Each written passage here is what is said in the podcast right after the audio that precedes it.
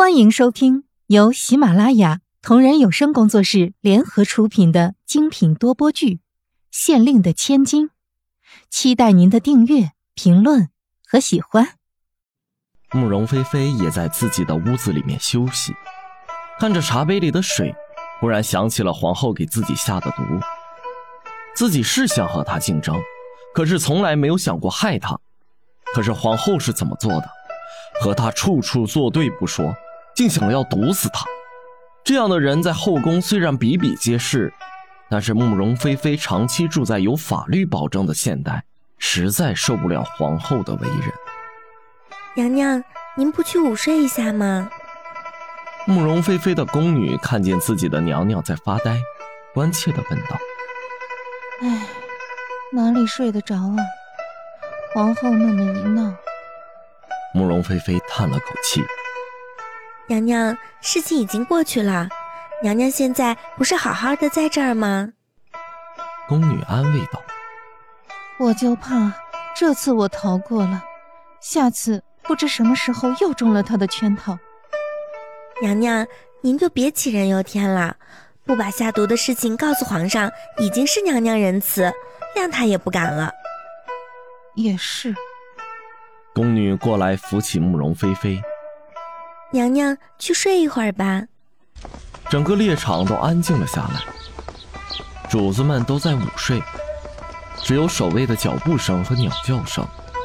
皇后娘娘可是顾不上午睡，带着宫女偷偷的去了李大人的办公地方。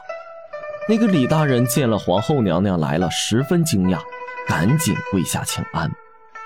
起来吧。本宫来找李大人，只是有事相求，希望大人不要声张。李大人立刻明白了皇后的意思，他这是偷偷摸摸的来找自己，所以不想让别人知道。呃，是下官明白。李大人立刻撤走了屋子里的贴身下人，皇后满意的笑了。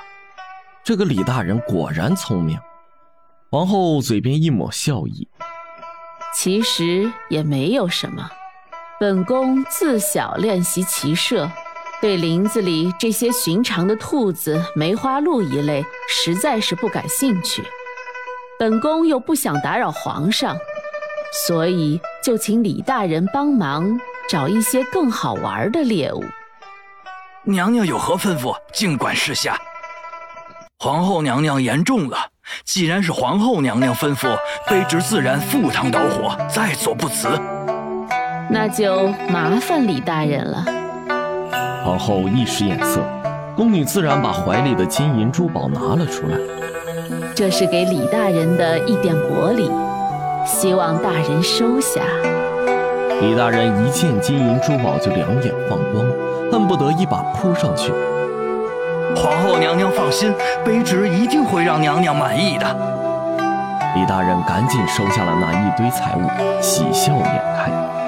皇后看他一副贪财的样子，心里就厌恶，可是又没有办法，自己指望着他办事呢。下午天气炎热，主子们都没有再出来活动了，只是傍晚的时候，一起坐在露天吃了一番时令水果。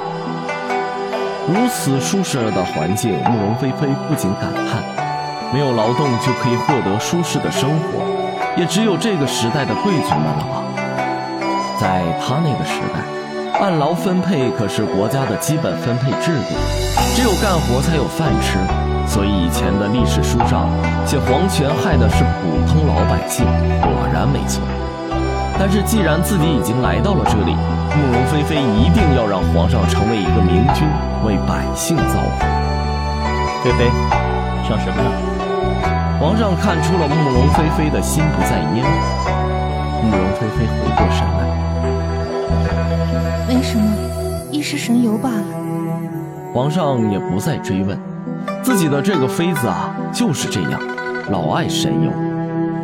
傍晚的风吹在身上，舒服极了。慕容菲菲看一看天边的山，都和天空连在了一起，像极了一幅风景画。如果生活在这里，又没有尔虞我诈，该有多好！趁着早晨太阳还没有出来，皇上又准备打猎。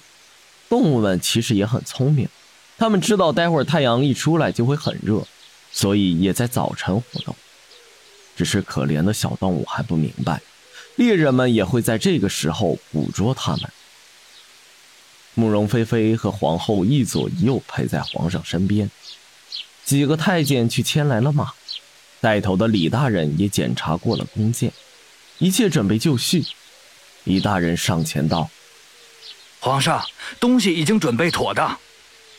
好，那就打猎去吧。皇上兴致很好。皇后看了眼李大人，李大人点点头，表示已经按照皇后的吩咐准备妥当。皇后也放下了心。慕容菲菲看见这一幕，心里想着，不知道皇后又搞什么鬼，只能走一步看一步了。来到狩猎林的口子上，大家都上了马。菲菲和皇后都换上了一身骑马的装扮，拿上弓箭向林子里去了。其实慕容菲菲对狩猎没什么兴趣，在她看来，这简直就是伤害小动物，特别是梅花鹿。在现代，人们顶多是用他们的鹿角入药，断不会去残害他的生命的。可是他周围的人根本把杀害小动物作为一种乐趣，就像史书写了。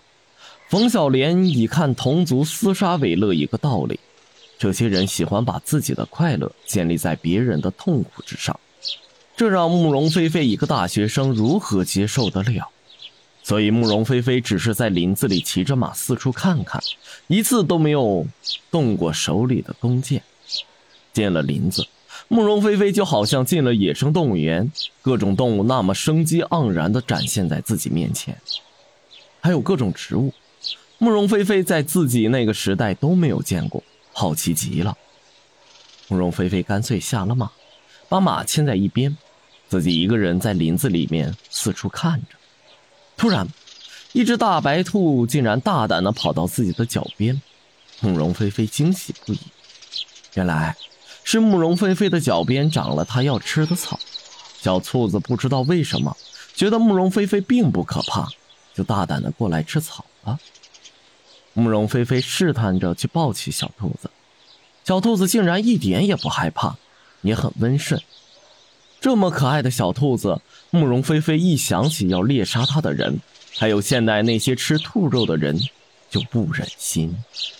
本集已播讲完毕，下集精彩继续。